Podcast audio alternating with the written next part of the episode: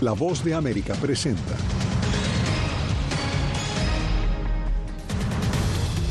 La ONU aprueba agilizar el ingreso de ayuda humanitaria a Gaza, pero sin pedir un cese al fuego. En el fango del río Bravo mueren ahogados dos migrantes que buscaban llegar a Estados Unidos.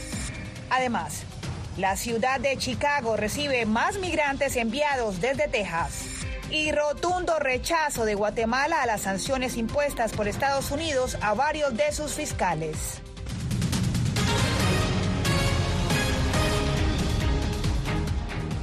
La ONU aprueba resolución de ayuda humanitaria a Gaza. Así comienzan las noticias en el mundo al día. Bienvenidos. Con la abstención de Estados Unidos y tras varios días de negociaciones, el Consejo de Seguridad de la ONU acogió la resolución que busca acelerar el ingreso de ayuda humanitaria a Gaza, pero no llama a la suspensión urgente de hostilidades. Nos conectamos con Jaime Moreno Hola Jaime, la pregunta entonces sería, ¿cómo se garantizará esa entrada de la ayuda humanitaria? Hola Diva, la ayuda humanitaria entraría a Gaza a través de pausas humanitarias. En esta resolución, en vez de pedir el cese de las hostilidades, lo que se hace es un llamado a establecer de manera urgente pausas y corredores humanitarios prolongados en toda la franja de Gaza para permitir el acceso de asistencia humanitaria. Ese cambio en la redacción del texto fue lo que despejó el camino para que la resolución fuese finalmente aprobada por el Consejo de Seguridad de la ONU. Tras un intenso trabajo diplomático, el Consejo de Seguridad de las Naciones Unidas aprobó con 13 votos a favor y dos abstenciones de Estados Unidos y Rusia una resolución propuesta por los Emiratos Árabes Unidos para entrar ayuda humanitaria a la franja de Gaza medidas urgentes para posibilitar un acceso humanitario irrestricto y ampliado de manera crítica y lanzo un llamado a las partes para que creen las condiciones necesarias para un cese de las hostilidades, hostilidades sostenibles. Sabemos que el texto no es perfecto, sabemos que solo un alto al fuego va a poner fin a este sufrimiento. Estados Unidos, aliado de Israel, se abstuvo de votar por la resolución, pero respaldó los ajustes que se le hicieron al texto, que dejó por fuera el llamado a suspender las hostilidades y se enfoca en priorizar la asistencia humanitaria. Este Consejo dejó clara la necesidad de garantizar que el personal y la asistencia humanitaria, incluido el combustible, los alimentos, los suministros médicos y la asistencia en materia de refugios de emergencia, puedan llegar a las personas necesitadas. En la sesión, Rusia promovió que se incluyera de nuevo en el texto una suspensión de las hostilidades, pero no lo logró. El texto del proyecto ha perdido la referencia a las condenas a todos los ataques indiscriminados a los civiles. ¿Qué tipo de mensaje envía a la comunidad internacional que el Consejo de Seguridad está dando a Israel luz verde para cometer crímenes de guerra? Pese a los reparos al texto, Rusia no utilizó su poder de veto sobre la resolución y al igual que Estados Unidos, pero por razones diferentes, se abstuvo de votar el texto con el que dieron vía libre a la resolución que finalmente fue aprobada para atender de manera urgente a la población civil de Gaza. En la sesión se citaron informes de las agencias de la ONU que documentan que desde los ataques de Hamas el pasado 7 de octubre a la franja de Gaza solo han ingresado el 10% de los alimentos necesarios para alimentar a toda la población que allí vive. Se estima que el 67% son mujeres y niños y ante las condiciones actuales la comunidad internacional teme de una hambruna diva. Gracias a Jaime Moreno por el reporte. Y mientras la ONU busca facilitar las ayudas en Gaza, en el, en el enclave se registran más de 20 mil muertos. Pilar Seurian tiene el reporte eh, que incluye imágenes perturbadoras para algunos espectadores. El número de muertos en Gaza ya asciende a 20.057, según el Ministerio de Salud palestino. Las últimas 48 horas han sido especialmente duras al registrarse al menos 390 muertos palestinos, según la misma autoridad. El primer ministro israelí, que insiste en que combatirá a Hamas hasta la victoria, ha aprovechado para enviarles una amenaza. Todos los terroristas de Hamas, desde el primero hasta el último, son hombres muertos que caminan. Solo tienen dos posibilidades, rendirse o morir. Los incesantes ataques han hecho que el 93% de la población en Gaza enfrente niveles críticos de hambre, según un reporte de la ONU, lo que se traduce en que al menos una de cada cuatro personas se encuentra en condiciones catastróficas. No se puede conseguir comida, no hay trigo, ni agua, ni petróleo, nada. Dos cruces autorizados para la entrada de camiones con ayudas están habilitados. Israel desestima las denuncias frente a la carencia de alimentos en la zona.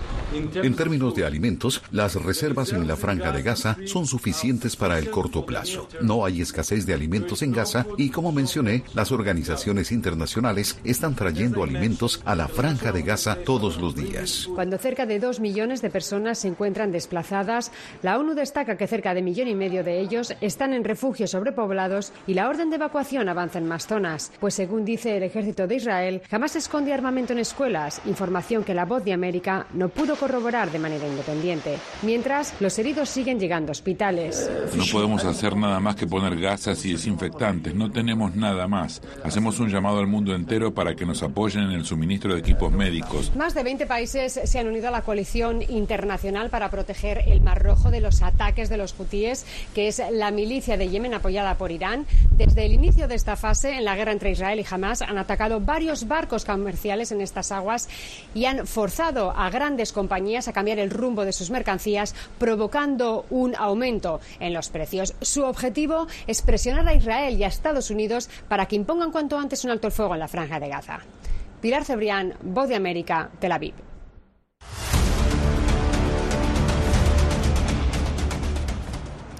Dos migrantes murieron al cruzar el río Bravo. Desde McAllen, Texas, Víctor Hugo Castillo nos reporta que los testigos identificaron a las víctimas como un venezolano y un haitiano que intentaban ingresar a territorio estadounidense. Es una, es una nueva tragedia que subraya los riesgos de la migración irregular. El cruce del río Bravo desde Matamoros, Tamaulipas a Brownsville, Texas, vuelve a cobrarse vidas de migrantes. En este caso se trató de un haitiano y un venezolano, según testigos. Es fuerte, es doloroso porque eh, tenemos a nuestros familiares en Venezuela y en nuestro país o sea, lo que más desean ella y nosotros también es que lleguemos. Una amiga del haitiano lo identificó como Jackson Muscan de 21 años, a quien conoció en un hotel antes de llegar a la margen del río, pero por temor a las corrientes traicioneras y al lirio acuático, ella decidió no intentarlo. Entonces ellos estaban en la parte de abajo, en la parte de abajo, la migración y lo que hay atrás. Entonces ellos cogen para acá arriba, entonces donde, que estaban, donde, donde no, no, estaba la, migración, ellos se tiraban, desesperados se tiraban. El año fiscal 23 registramos casi 103 personas muertas se hicieron casi 383 rescates por nuestros oficiales, porque ya las personas necesitaban ayuda. Mientras los agentes de la patrulla fronteriza llevan a cabo sus respectivas misiones, frecuentemente realizan salvamentos. En el año fiscal 2023 han realizado más de 37 mil rescates a lo largo de la frontera sur del país, un aumento del 69% comparado al año fiscal 2022. Es doloroso para esa mamá, para ese papá, todos sus familiares que dejaron allá. Es fuerte. Es muy triste es muy triste el riesgo que toma la gente para cruzar ilegalmente cuando hay métodos de hacerlo de la manera legal. Víctor Hugo Castillo, Voz de América, McAllen, Texas.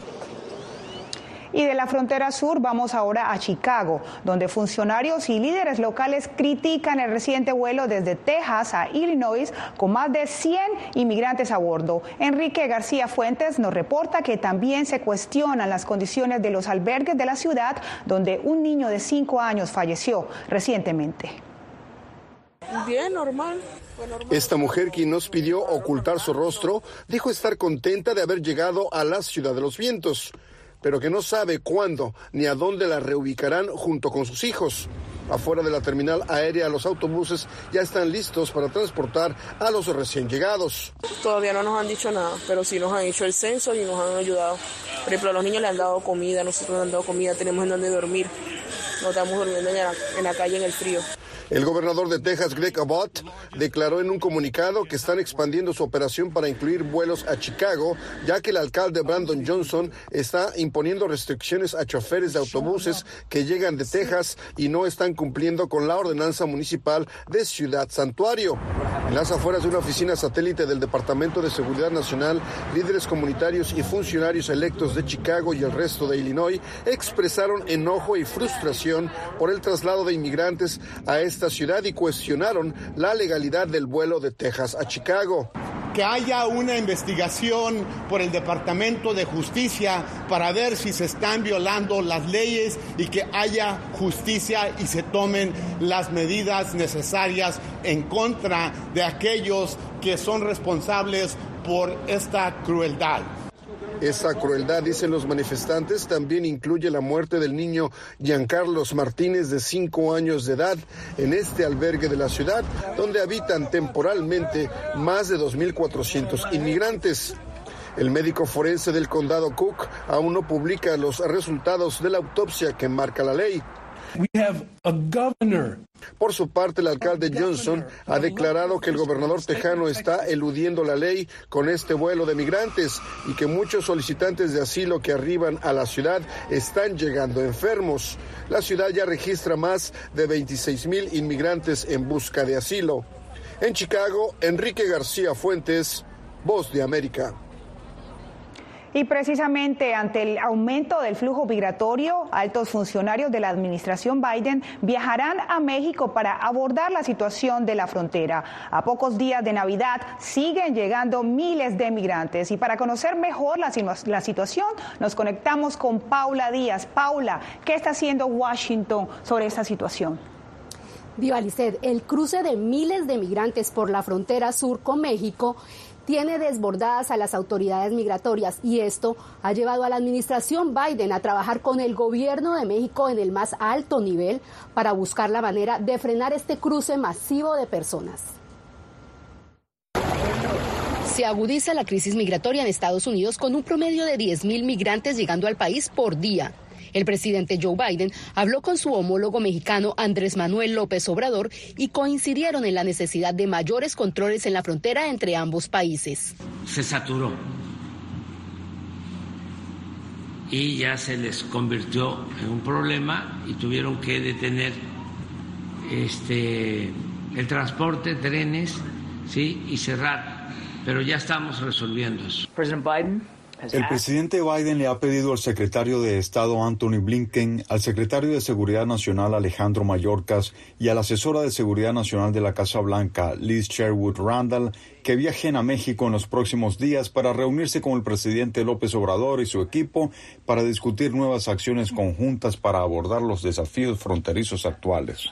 La activista fronteriza Joanna Williams espera que México y Estados Unidos no violen los derechos de los migrantes. En realidad, quienes han estado deteniendo la mayoría de las personas en, esta región es el Instituto Nacional de Migración en México. ellos son los que suelen detener el flujo, pero la forma en la que lo hacen pues expone a las personas a muchas violaciones de sus derechos humanos.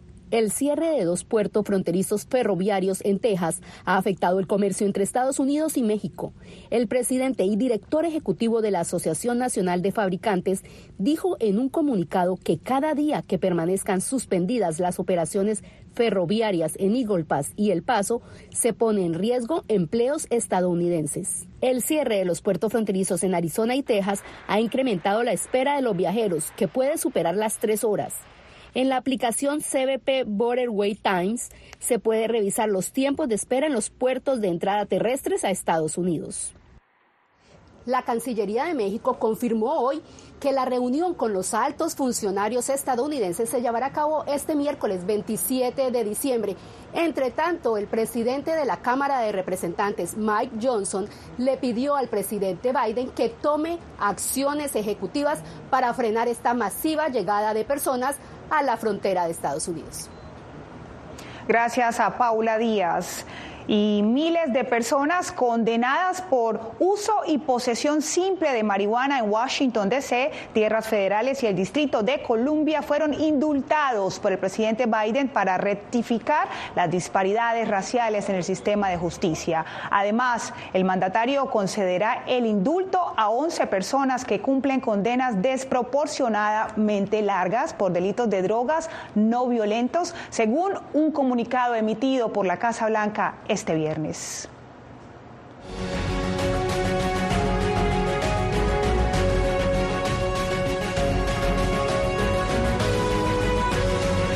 ¿Qué preocupa a los votantes en Estados, Unidos, en Estados Unidos a un año de las elecciones? Le preguntamos a los ciudadanos en las calles, quienes se preparan para una polémica contienda electoral que mantiene en vilo el futuro del país. Salomé Ramírez nos preparó el siguiente reporte. A 11 meses de las elecciones presidenciales en Estados Unidos, la polarización, la economía y la migración se mantienen como temas clave en la mente de los votantes, quienes dicen estar preocupados por las amplias divisiones en el país. Estados Unidos se ha polarizado tanto que siento que la gente ahora no vota en base a sus convicciones personales, sino más bien como sanción. Vota en contra del otro candidato que no le agrada. Así que, ¿votarán las personas en base a sus convicciones o por castigar a un candidato? Es muy común que los estadounidenses digan que votarán por el menor de dos males. Esa es una de las dos reglas permanentes de la política presidencial en particular.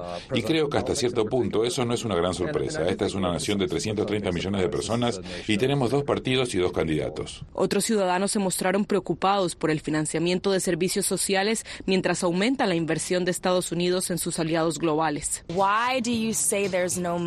¿Por qué dicen que no hay dinero para cuidado, vivienda y comida? Cuando hay miles de millones de dólares para otras cosas que la gente les pide que no hagan.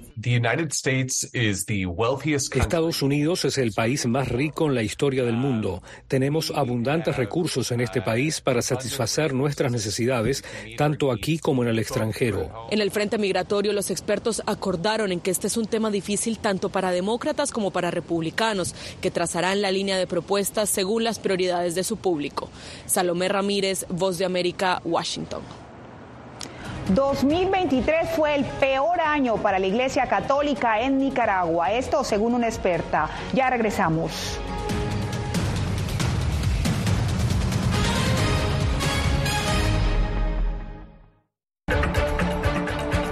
Soy Verónica Villafañe, corresponsal para La Voz de América en Los Ángeles.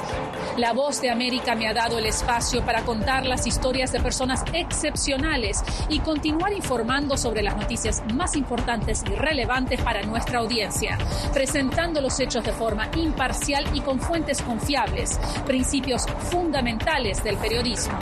Por eso valoro trabajar con La Voz de América, donde la prensa libre importa. Actualidad. Que la inteligencia artificial va a estar presente en nuestro día a día. Intentan sacarse de encima a trabajadores. Análisis. El cambio climático está teniendo muchísimos impactos. Que afecta siempre a los más vulnerables. La región necesita ayuda. Debate. Proteger a las escuelas con armamentos. Es una total eh, ridícula, es algo inverosímil. Con la información más allá de los titulares. Todas las semanas por La Voz de América. Desde Washington, le saluda Gonzalo Abarca. Soy Claudia Saldaña, corresponsal de La Voz de América en El Salvador. Ejercer el periodismo es un desafío que crece constantemente frente a la complejidad del escenario político de mi país. Presentar todas las voces, todos los ángulos y el contexto nos permite ofrecer a ustedes, nuestras audiencias, un panorama más completo de nuestra realidad. La imparcialidad está en el ADN de la BOA y me siento orgullosa de ser parte de este gran equipo de profesionales que demostramos cada día por qué la prensa libre importa poder ser la voz de la denuncia de tantas personas que sienten fuertemente vulnerados sus derechos. Una de las, de las patas que sostiene la democracia debe ser la libertad de prensa. Periodismo, la prensa libre importa, una coproducción de La Voz de América con nuestras afiliadas en la región. ¿Cómo garantizar que las voces lleguen a quien tienen que llegar? Impunidad, indolencia de la justicia son nuestros principales enemigos. Disponible en vozdeamerica.com.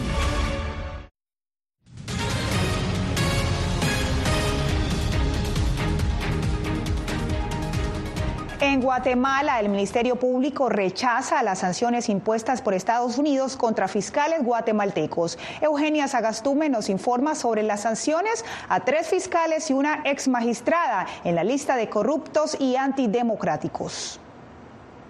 El Ministerio Público es una institución autónoma que no se encuentra subordinada a ningún ente internacional. Así reaccionó el Ministerio Público después de que tres fiscales fueran incluidos en la lista Engel, acusados por Estados Unidos de socavar procesos o instituciones democráticas a través de las investigaciones que realizan. Para el Ministerio Público es una violación a los derechos humanos porque no tiene sustento legal. La lista Engel es un mecanismo que violenta los principios fundamentales de presunción de inocencia y del debido proceso. No tiene ningún tipo de validez legal en Guatemala, por lo que el Ministerio Público rechaza categóricamente estos señalamientos. La sanción contra la expresidenta de la Corte Suprema de Justicia indica que participó en un plan para llenar ese organismo de jueces corruptos. Esto dijo al respecto el actual presidente de esa entidad. Que se haya llenado de jueces corruptos el organismo judicial, en un momento con mi calidad de presidente podría aceptar eso. Si existe algunas pruebas en contra de algún juez, es obligación del Ministerio Público presentar los antejuicios correspondientes.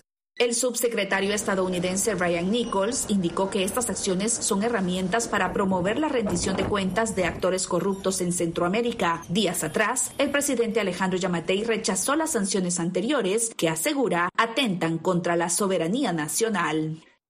Eugenia Sagastume, Voz de América, Guatemala. En Nicaragua, 275 agresiones recibió la Iglesia Católica este año, según una experta que ha contabilizado los ataques por parte del Estado y de simpatizantes del gobierno de Daniel Ortega. Donaldo Hernández nos entrega los detalles. Desde el estallido social de Nicaragua en el año 2018, la Iglesia Católica ha denunciado ser víctima de persecución del gobierno de Daniel Ortega.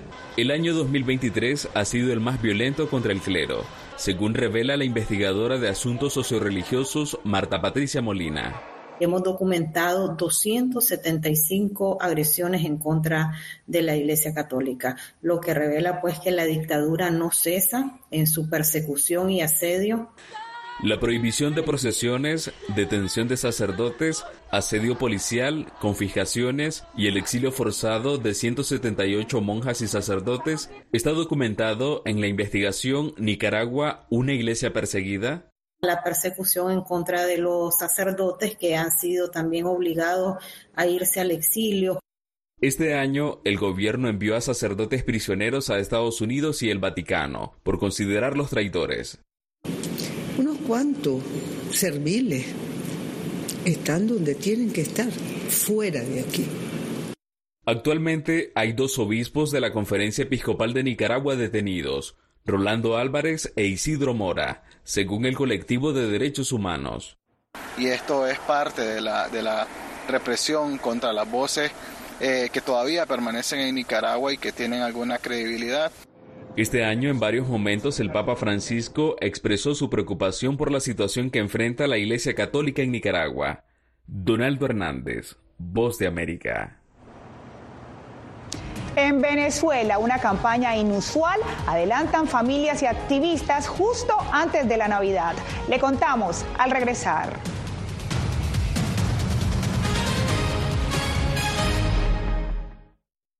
Hola, soy Natalí Salas Guaitero, conductora de La Voz de América. Desde pequeña desarrollé un gran deseo por darle voz a aquellos que son invisibles por una u otra razón. Ya ha sido reforzada. Me enorgullece ser parte de La Voz de América, un equipo en el que la ética y la búsqueda de la verdad siempre son el norte.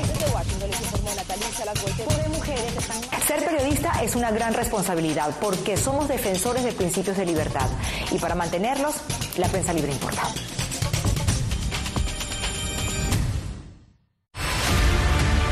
No concibo una democracia sin, sin periodistas. El libreto manda a un conflicto constante con la prensa independiente, con los medios de comunicación. Periodismo, la prensa libre importa, una coproducción de La Voz de América con nuestras afiliadas en la región.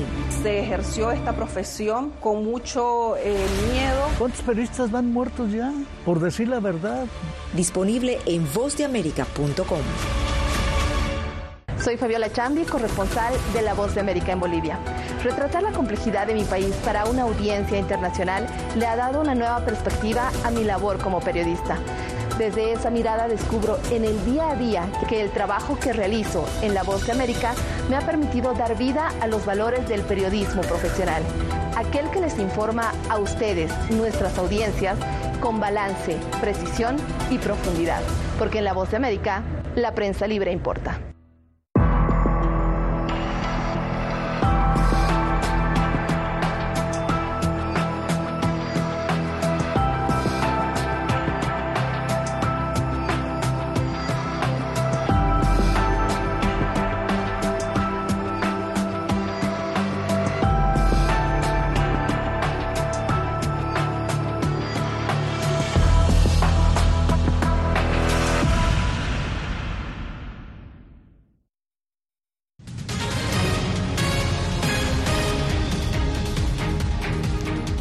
Navidad sin presos políticos es el deseo de activistas y familiares de detenidos en Venezuela. Desde Caracas, Álvaro Algarra nos muestra que este año colectaron regalos para los hijos de los prisioneros. Por segundo diciembre consecutivo, Marjolín González, esposa del capitán del ejército Ebro Delgado Briceño, que permanece preso por motivaciones políticas, deberá encarar junto a sus niños la Navidad. Los niños a eso les, les ha afectado bastante académicamente, sentimentalmente y económicamente como familia, aparte de que yo tengo que viajar de Falcón para acá. Cuando me dice nunca se había separado de nosotros. De igual forma, Rafael Antonio Villafranca, padre del teniente Rafael Antonio Villafranca López, también privado de libertad por el delito de conspiración, asegura que los últimos cinco años para su familia han sido traumáticos. es una odisea y gracias a, a sus hermanos que son los tíos de, los niños, a mi persona, con mi pensión que tengo de militar retirado. Y no ha sido fácil, más aún con la situación país que tenemos. Marta Tineo, coordinadora de la ONG Justicia, Encuentro y Perdón, asegura que el clamor de todos los familiares es que el gobierno, como gesto de buena voluntad, libere a todos los detenidos. Decidimos instalar junto a los familiares de los presos políticos venezolanos una mesa, una mesa que por supuesto está vacía y representa a la mesa de más de 300 familias que, de no ser liberados sus familiares, van a pasar la Navidad vacías. Tras el alivio de sanciones impuestas por Estados Unidos a través del Acuerdo de Barbados, solo se han producido 25 liberaciones, 10 de ellos estadounidenses. La ONG Justicia, Encuentro y Perdón contabiliza 291 presos políticos. Álvaro Algarra, Voz de América, Caracas. Ya volvemos con más noticias en el Mundo al Día. ¿Hay un dicho sobre Chile? Periodismo, la prensa libre importa, una coproducción de La Voz de América y Mega Noticias. En Chile hay libertad de expresión, pero que no hay donde expresarla. Disponible en vozdeamerica.com. ¿Quieres mantenerte informado de primera mano? Únete a nuestro canal de WhatsApp, lo que ocurre en Estados Unidos, América Latina y el mundo, directamente a tu celular. Escanea el código que ves en pantalla y conéctate con las noticias para recibir información veraz y balanceada. Noticias de última hora, reportes originales y verificación de información. Porque en La Voz de América, la prensa libre importa. Soy Jorge Agobián, corresponsal de La Voz de América en la Casa Blanca. Nuestro trabajo es conectar a Latinoamérica con Washington. Aquí somos la voz, oídos y ojos de nuestro continente para reportar lo que se decide en Estados Unidos e impacta en nuestros países. Traemos a esta sala de prensa las preguntas que la gente se hace y hablamos en un lenguaje sencillo para explicar las políticas globales, sus defensores y detractores. Y lo entregamos a nuestra audiencia para que saque sus propias conclusiones. Porque en La Voz de América, la prensa libre importa.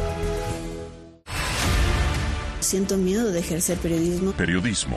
La prensa libre importa. Una coproducción de La Voz de América y Teleamazonas. Siento miedo de decir que soy periodista. Disponible en vozdeamerica.com. ¿Cómo decidió este grupo de hombres no acabar con la civilización? Presentamos de Yalta a Malta, una serie documental que analiza las relaciones y amistades entre los líderes de la Guerra Fría cómo interactuaron, cuándo se conocieron y llegaron a discutir el destino del mundo. Es un lado de la historia que usted necesita ver. De Yalta a Malta. Vea los cinco episodios ahora mismo en VOA Plus.